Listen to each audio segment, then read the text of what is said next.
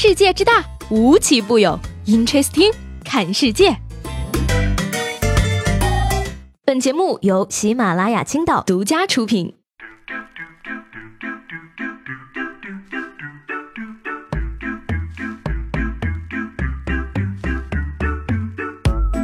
Hello，各位好，欢迎收听本期的 Interesting，我是西贝。不知道大家都有没有玩过胖玩蓝月呢？这个游戏啊，给人印象最深刻的就是那句。渣渣辉了，而日前呢，张家辉本人也是首度回应了渣渣辉这个称号。在一次采访中呢，有记者就问他了，说你知道现在有个梗，大家都喊你渣渣辉吗？这个问题一问出来，一旁的刘青云就已经笑翻了，好吗？而张家辉却一脸淡定的回答道：哦，我知道，但我就戏不说，一集不说。我觉得呢，其实大家应该要原谅我，因为我已经说的很努力了。好吧，好吧，好吧，我知道了。你这一集不说，那你可以下一集说吗？说到这个口音问题啊，在这想问大家，你有没有听过《西游记》未配音的版本呢？这两天呢，网络上流传着一段八六版《西游记》的未配音花絮，其中呢，孙悟空是原声，龙太子说的是粤语，而土地公公的方言让人秒出戏啊！相信我，这一定是你没有听过的全新版本。佢仲有一个徒弟，就系五百年前大闹天宫嘅齐天大圣，边个敢惹佢啊？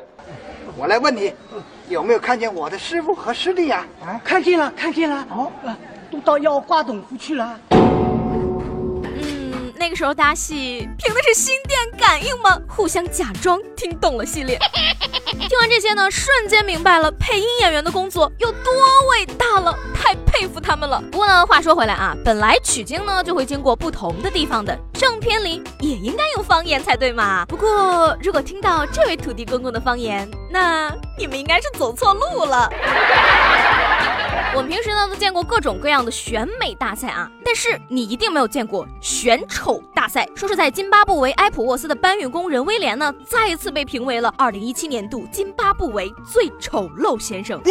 据说呢，这项比赛呀，大赛冠军呢可以获得五百美元的奖金以及一头牛。奖金呢是对贫瘠生活的极大补给。另一方面呢，比赛带来的成就感也能够安抚饱受相貌歧视的内心。所以说啊，大家都对这个冠军宝座觊觎已久了。而威廉呢，已经连续四届当选。选丑冠军，于是他被很多人抗议，不准再参赛了。说实话啊，像我这样的人呢，根本就猜不出来这种比赛的意义在哪里嘛。反正我得去参加选美比赛。三月二十号呢，云南艺术学院的一条禁酒令在网上火了起来，不准学生饮酒。一经发现，学校将把学生醉酒后的照片以邮政特快的方式发给学生家长，并请学生家长到学校协助教育。而对此呢，学校回应称啊，这个新学期伊始，我们学校开展了安全教育第一课，禁止酗酒，这是其中的一部分。嗯，我觉得呢，你们不如禁止谈恋爱吧，把两个人的亲密照片发送给双方家长，直接谈礼金，学校还可以抽取佣金，不是？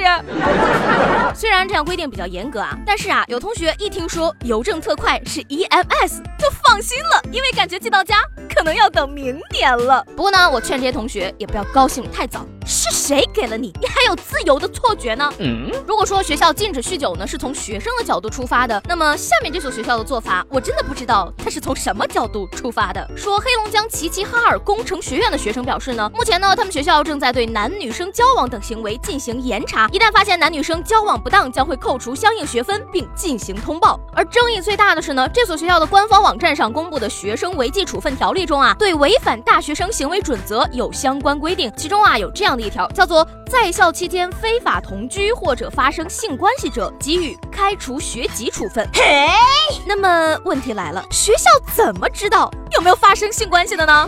给女生点手工纱，给男生戴贞操龙吗？然后毕业了还给发个处男处女证吗？Amazing！话虽这样说，但是呢，我要劝某些大学生朋友们一句话：别搞得好像学校没有这种规定，你就能在大学里交到女朋友了一样。看你们义愤填膺的样子，我还以为你们全都在大学脱单了呢。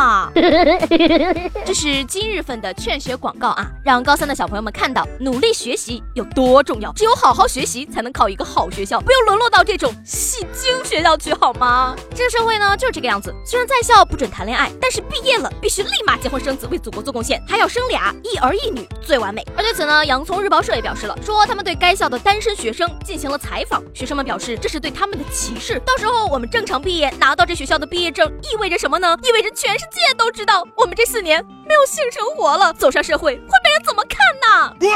放心啊，同学们，社会上根本就没有人看你们的，你们的存在感几乎为零哦。既然学校不允许谈恋爱的话，那不如我就大发慈悲的给你们创造一个平台吧。在我们今天节目下方的评论中啊，请大家一人写下一句土到掉渣的情话。如果这些情话里有打动你心的，可以私信告诉我，我帮你牵线哦。昨天节目中呢，问大家少女更喜欢粉红色还是黑白灰？这位叫做疯子我走了的听众可以说是很皮了哈。他是这样说的：一零后少女表示我喜欢绿色。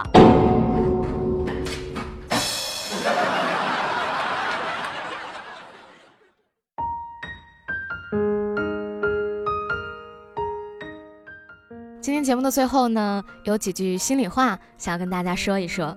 就在前两天呢，Interesting 的播放量突破了一千万。从一七年的六月份到一八年的三月份，很感谢大家一路以来的支持和陪伴，你们是我一直坚持做节目的动力。嗯，大家都知道我擅长讲段子，但是不太擅长说感谢和煽情的话。嗯，我想说的是，只要还有人愿意听我的节目，我就会一直陪伴大家。那后期呢，我也会在节目质量等方面呢，不断的寻求进步。也希望大家对节目或者说对我有什么意见或者看法呢，都可以写在评论中或者私信告诉我。你们的留言呢，每一条我都会认认真真的去看。那在这儿呢，顺便也做一个小预告，下个周的节目中呢，会加入一个小活动，为了庆祝播放量破千万，也为了感谢大家，实打实的活动啊，真的有奖品的。那想知道具体是什么活动以及参与方式的话呢，就继续。关注我的节目吧，我是西贝，下周见。